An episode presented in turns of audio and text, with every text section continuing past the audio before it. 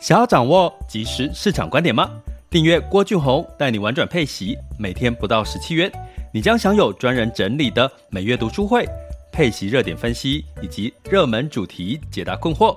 不论你想通过基金、ETF、美股或台股打造你的现金流收入，我们都能为您提供支持。点选资讯栏的订阅链接，了解更多。让我陪你一起投资理财。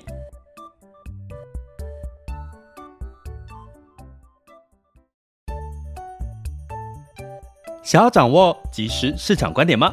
订阅郭俊宏带你玩转配息，每天不到十七元，你将享有专人整理的每月读书会、配息热点分析以及热门主题解答困惑。不论你想通过基金、ETF、美股或台股打造你的现金流收入，我们都能为您提供支持。点选资讯栏的订阅链接，了解更多。让我陪你一起投资理财。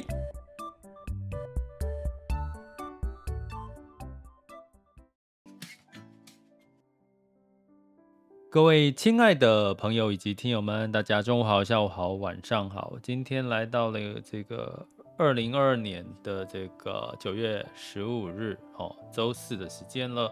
那今天要来跟各位聊这个配息呃的 ETF 这件事，因为九月、十月即将进入到一些包含年配、季配的这个 ETF 的配息潮的时候，就是。呃，很多的 ETF 开始，台股的 ETF 要开始配息了哈。那今年呢，应该有很多的台股 ETF 会配到七个 percent 以上。为什么？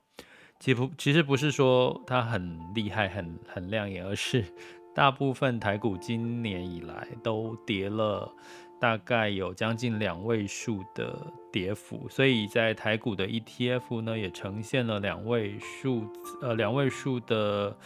呃，这个净值的跌幅啦，所以你净值下跌，你的配息配配出来的股利除以你的净值，当然看起来就会比较漂亮哈。所以七八以上，我觉得你反而在这个阶段可以当成是一个标准，好，就是说，哎，如果你倾向是比较高股利、高股息的标的，那在今年哦，在这个下半年就是衰退，就是股市都是偏弱的情况下，诶，如果股利率可以配到七趴，诶，那可能也是可以当做你一个选择的一个标准哦。所以，我们今天就来聊一聊有七个 percent 以上的这个高偏高股利型，市场上一般认为高股利型的 ETF，分分别是零零七三。零零八七八跟零零五六，不过零零五六跟各位提醒一下，是十月份的事情，目前还没有明确的这个配息的数据哈。不过市场已经大多数在这个机构传开来，就是说零零五六今年应该会配得很好哦。说听说有有机会到七八九十 这类的数字哈，但是因为还没有出生，但是我们就把它列入比比较一下了哈。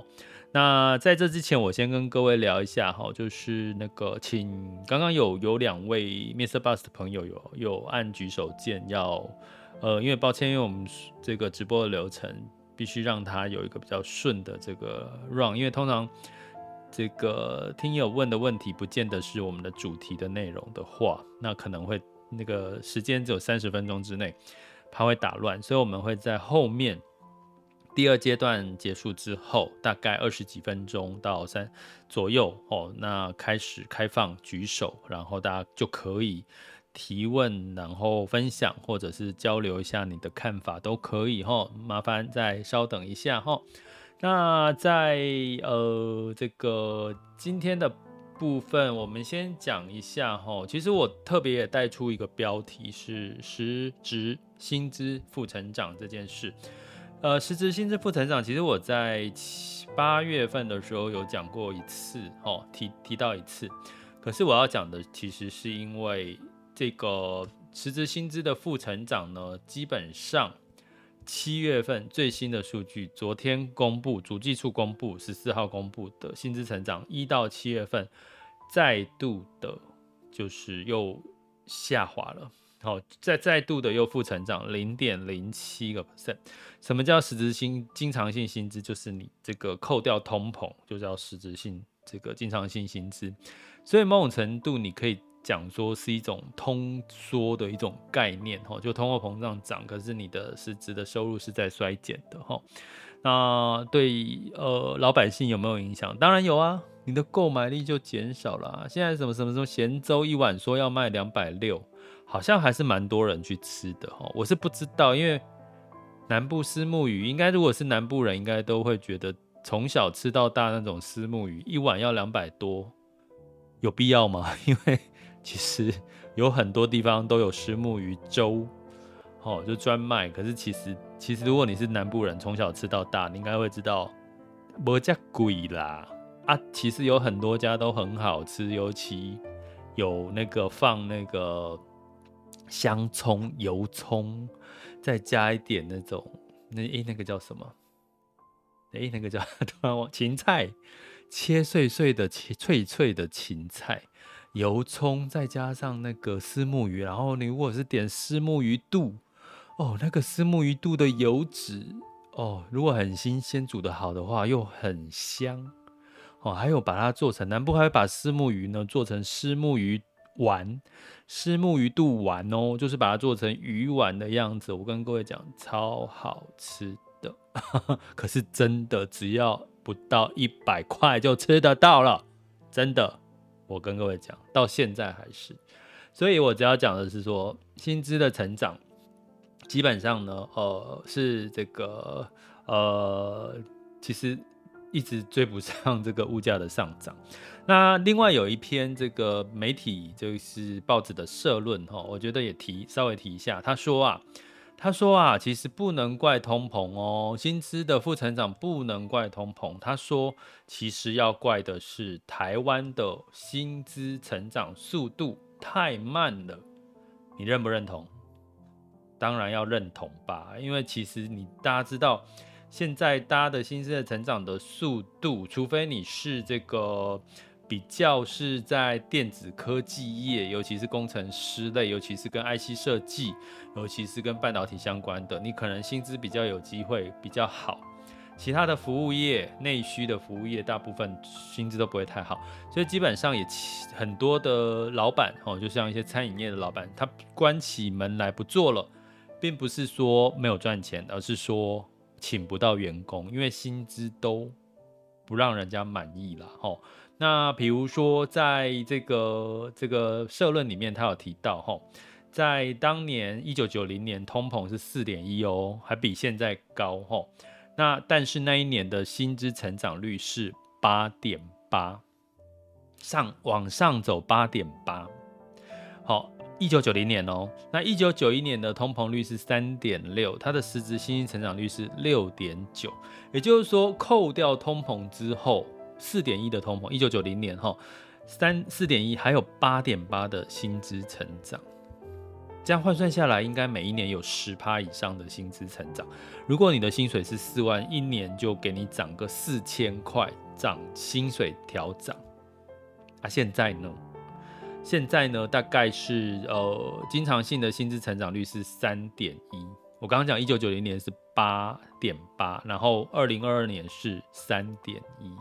然后你扣掉通膨，当然就当然就负成长了嘛，吼。所以呢，呃，就是这篇的这个社论，他就提到说，实质薪资下滑不能怪物价，要怪什么？薪资成长率太低了。啊，大家的薪水大家都辛苦了，吼，那个薪资成长率不高，那怎么办呢？吼，所以你没有办法改变这个现况嘛，对不对？吼你没有办法改变这个现况，你就只能去增加你的非工资收入。其实这也是我们这个玩转配息频道一直在提倡给大家的。因为你在学校，从我们那个时年代到现在，学生不会教什么叫非工资收入，可能教你投资股票，可能好像学生时代很少在教你怎么去理财，理你的财务，那怎怎么去？用现金流的概念去看待你的财务了哈，所以基本上那个股利配息都是所谓的现金流收入。那我们也知道，常常提到的代表的公司，像苹果 Apple，它就是一个典型的现金流每年持续成长，这也是巴菲特最爱的公司哈，Free Cash Flow 哈，持续的成成长。所以看起来在通膨。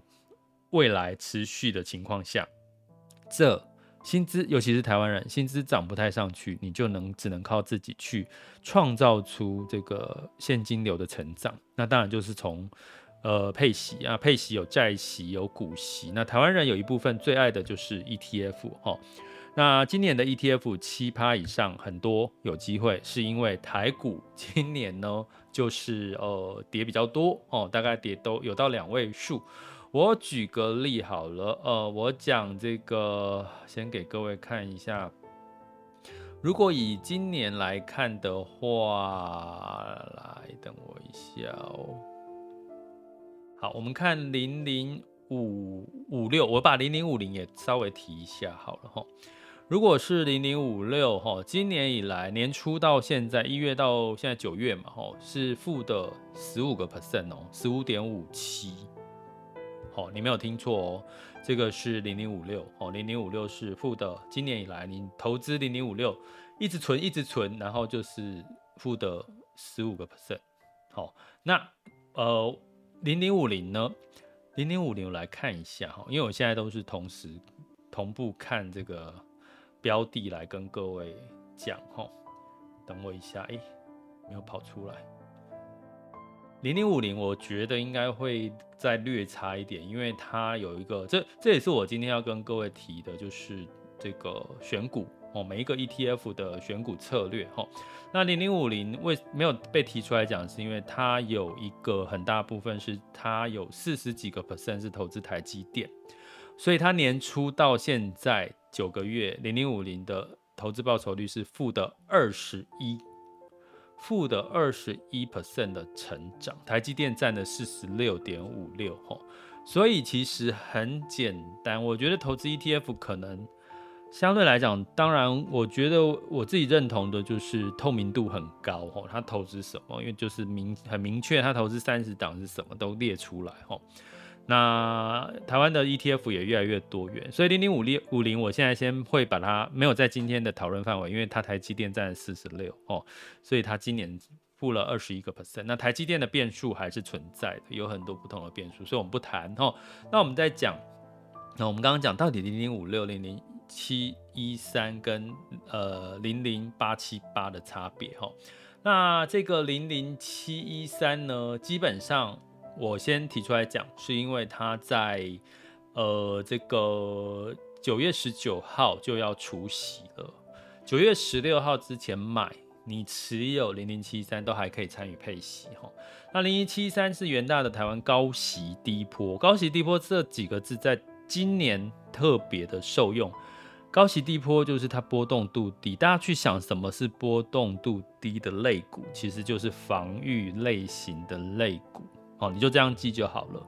高息低波就是防御类型的个股哦，所以很多人很多的 ETF 号称高股息、高股利，可是实际上呢，呃，还是有些些的一些差别哈。那我要讲一下这一档的这个今年预期哈，如果以现在的这个预期配一点四五哈，季配了哈，所以这一季哈即将配一点四五的情况下呢。基本上有七个 percent 以上的一个报酬哦，一点四五来看一下。好，咦，他这边没有，大概七点七点多少？七点七点多少？没关系，我等下有看到正比较明确的这个比例，再跟各位讲，就是七个 percent 以上了哈，七个 percent 以上。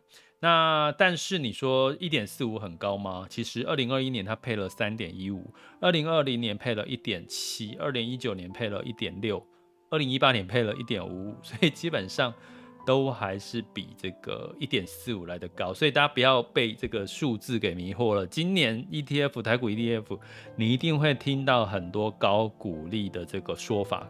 配息很高，七趴以上，其实是因为它跌很多，今年台股跌很多，所以它配息其实只有配一点四五个 percent 哈。那为什么我们怎么去判断到底这三档的差别哈？其实，在零零七三里面呢，最大的成分股是这个台湾大哥大，目前哈，目前最大的成分股是。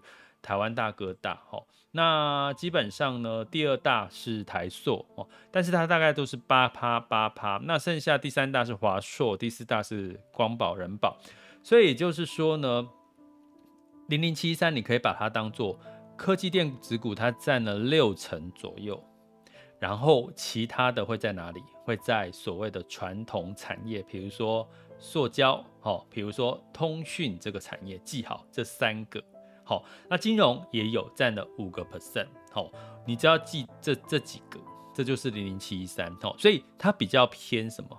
比较有防御的味道在里面，因为六成是科技强反弹，如果接下来有电子科技的旺季的反弹，但是它同时也有一些防御的这个机会，哈，所以我要跟各位讲，它的这个今年以来的这个呃这个所谓的净值是六点三八。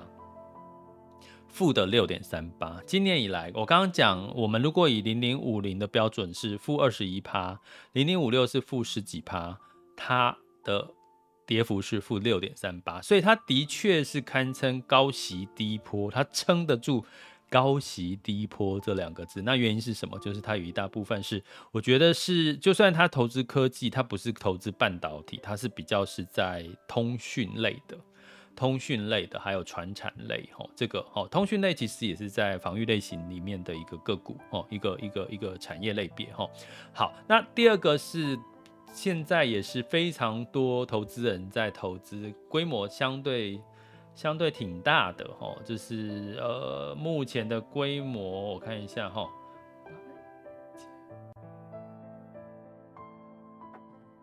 一百零八亿。大概有一百零八亿，零零八七八有一百零八亿吼，我刚刚在算吼，所以刚刚有一点。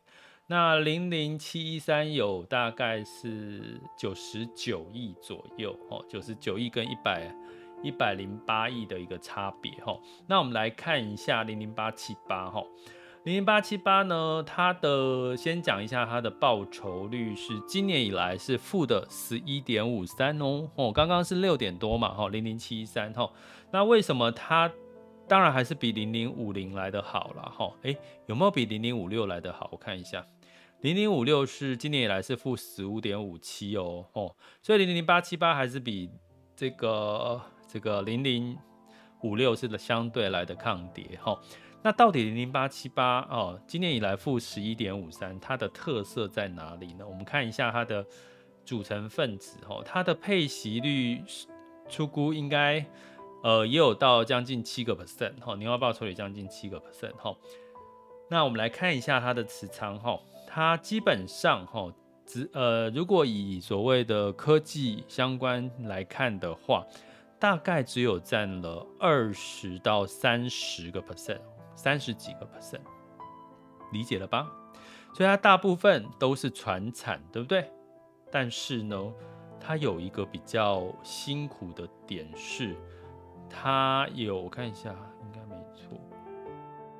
通信网络，诶，不是吗？好，它有一个比较不一样的地方是，它比较分散。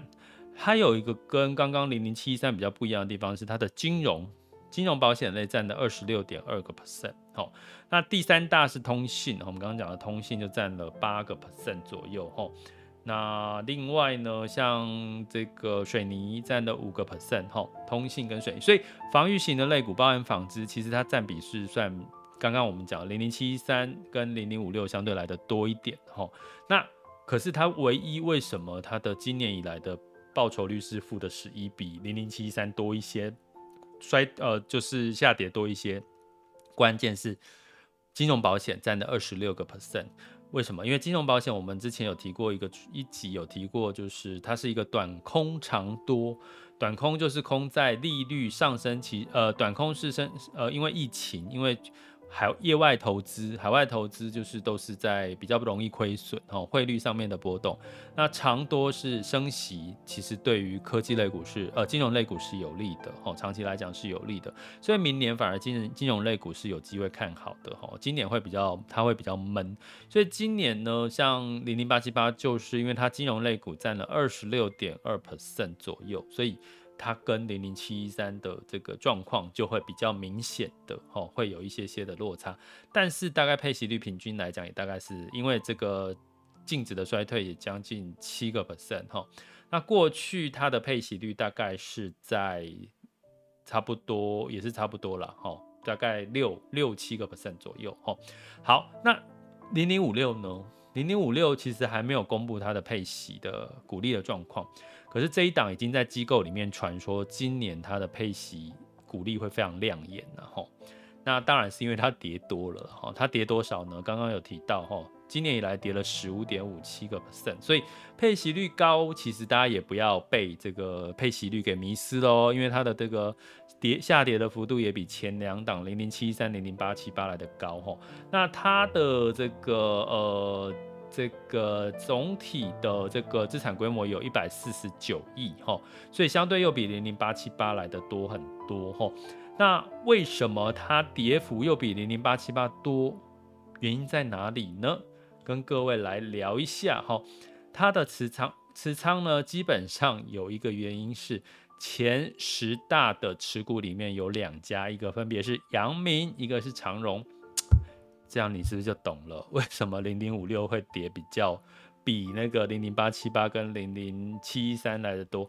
因为它的航运就占了百分之九了，科技电子占了百分之七十，船产防御类型的。水泥、钢铁只占了十几个 percent，银建加起来二十个 percent 不到，这样理解吗？所以呢，其实你要投资这三档怎么去挑选？其实你要看你比较看好未来的成长潜力的题材在哪里了哈。那零零五六就是它压了九个 percent 在航运，阳明哦，刚刚提到的阳明跟这个长荣，然后那就要看你。看不看好未来航运有没有机会再翻身？当然，在景气需求开始在往下走的时候，航运类股可能海运的部分呢，可能它就不会像过去价格啊，航运价格可以涨得那么多哦，成长幅度那么高哦。对比去年来讲，它一定是慢慢的它的基期会变高嘛，所以它像未来的成长可能不会像未之前那么亮眼哦。那可能从海运呢，慢慢的会转向空运。那空运呢，就是我们常看到是，比如说开始解禁啊，大家开始飞来飞去啊，不管是货运这个货机或者是客机，哈，诶，其实可能都会有另外一番的这个成长的光景，哈，所以可能会从海运转到空运来。可是目前我看到零零五六里面的持持有的航运主要是海运为主，哈，所以大家就是要去判断一下，哈。那当然是我们的这个学这个学习群的学员，我们可以再到学习群里面讨论哈。我只是让大家知道一下，他们其实为什么会有这个净值的差别，原因是他们的持股真的是大不同哈。尤其零零五六持有了占了七成的这个科技电子股哈。那到底科技电子股有没有机会反弹呢？呃，在我们之前有特别提过，举个例，简单的分析，诶，半导体接下来进入到去化库存的阶段嘛，吼，那目前你也看到，在几乎只只有苹果，只有苹果在撑这个场面嘛，就是说，大家看 iPhone 大卖卖的好不好，卖得好，可能大家会觉得这些瓶盖股有机会往上，吼啊，另外就是另外一个类型，就是所谓的汽车。电动车类股哈，所以有机会受惠于市场打开之类的哈，所以你要剩这三档里面去好去挑选，你觉得哪一个产业你会觉得接下来是比较看好的？那当然，对苹果的这个销售量，我们有要看一个月哦，也就是说上就是什么时候发表？上个礼拜对不对？发表之后一个月，哦看它的销量是最准的。那过去看销量，然后会影响到哪些瓶盖股？这个呃分析，我们在下周三哦，把九月二十一号的读书会会先来从过去的历史瓶盖股，如果它销量好或销量不好，它的对瓶盖股台股的一些。呃，影响哈，哪些个股，哪些的方向哈，大概简单的来看一下方向哈，呃，我觉得给各位一个参考了哈，给各位一个一个参考。那当然，这个瓶盖股，也就是说，苹果如果接下来它的整体的市场是往上的机会的话，那可能对于科技电子占比比较高的，诶，反而是一个比较利多的机会啊，对不对？好，所以呢，我刚刚讲了，诶，如果你要是呃比较偏好这个科技电电子高一点的，那零零五六占了这个将近有七成哦，七成左右。那如果你比较偏好的是这个金融哦，金融你觉得呃看好接下来升息的机会，诶，那可能你就是要看零零八七八，因为它这个金融占了二十六个 percent，可是金融短期之内的确有受到我们刚刚讲，不管是疫情或者是这个什么。呃，市场哈、哦，业外投资收入的波动哦的一个问的一个问题。那科技其实占比比较少，大概占了三十个 percent 上下哦，三三十个 percent 哈。那其他就偏防御类型哦。所以如果你对接下来的市场比较悲观，其实防御比较比较有防御特色的应该是零零八七八，还有零零七一三哈。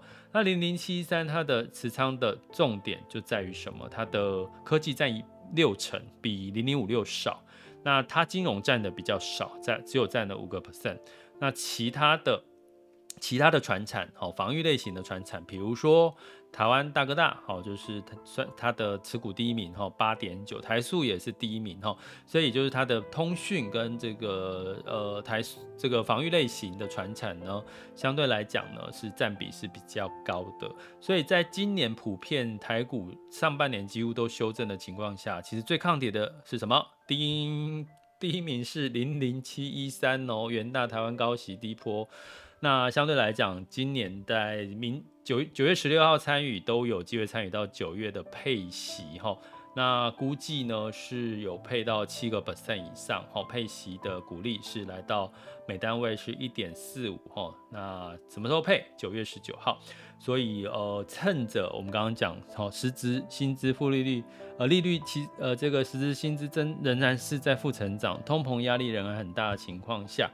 其实真的怎么去帮自己规划，创造出一个稳健的现金流，一部分从你的工资收入，一部分从你的非工资收入，不管是配息，不管是你从哦好啦，如果你是 YouTuber 的话，你可能去做一些这个广告业配收入哦啊，如果你是兼差哦什么的哦，你就一定要帮自己。创造一份非工资收入，不管是从投资还是从其他的部分，而你买房收房租收入也是可以哈。我觉得这是未来一个非常重要的关键，因为台湾的薪资负成长，你没有办法完全靠薪资来对抗通膨，你只能靠配息、领息或其他的非工资收入来帮你对抗通膨，好吗？这里是郭俊宏，带你玩转配息，给你及时操作观点，关注并订阅我，陪你一起投资理财。好的，那我们接下来呢，来看一下二零二二年九月十五日周四的全球市场盘势，轻松聊。好，那在风险指标的部分，近月 VIX 恐慌指数是二十六点一一，VIX 恐慌指数现在当下是二十六点一六哈，所以基本上仍然是在二十五以上哈，还是有有有恐慌的情绪在哈。那十年期的美债殖利率来到三点四一二零。呃，这个三点四好，维持在这边好，不要再往上，慢慢的就是维持了哈。其实相对来讲，会让大家的市场恐慌情绪会稍微减缓，让市场甚至让这个股市比较不容易再有大幅度的波动。那原因是美股然后在美国在八月份的生产者 PPI 指数哈，因为我们上次公布的是 CPI，那其实。PPI 其实才是我们真正更要关注，因为它是这个领先指标，就是原物料的这个物价哈。那基本上有下滑了，哎，那市场就觉得说，哎呦，终于哈，八月份虽然物价上涨，可是八月份的生产者物价下滑，哎，可能九月份 CPI 可能就会下滑的几率就变高了。所以道琼 S M P 五百跟纳斯达克分别上涨了零点一、零点三四跟零点七四个百分点。那费城半导体是上涨了一点一四个百分点，吼，就是呃小幅的反弹呐。可是你从它的反弹幅度也可以感受到，其实是有一些些的担心的，吼。那接下来呢，我们来看一下欧股的部分呢，基本上呢都是小跌啦，也是呃泛欧六百下跌零点八六。德国、法国、英国分别下跌一点二二、零点三七跟一点四七个百分点。哈，那整体原因是，当然回到这个欧股的这个利多的状况。哈，利利多的消息并没有比较多，哈，来支撑股市，所以就涨涨跌跌。哈，我们仍然是呃平常心看待。重点是观察，比较重要的是，其实欧洲进入到升息循环，关键是。